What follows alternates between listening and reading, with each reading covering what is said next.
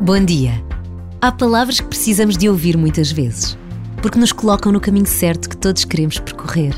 Uma dessas palavras é homenagem. Habitualmente, ligamos esta palavra a quem já partiu ou a entidades que conhecemos superficialmente.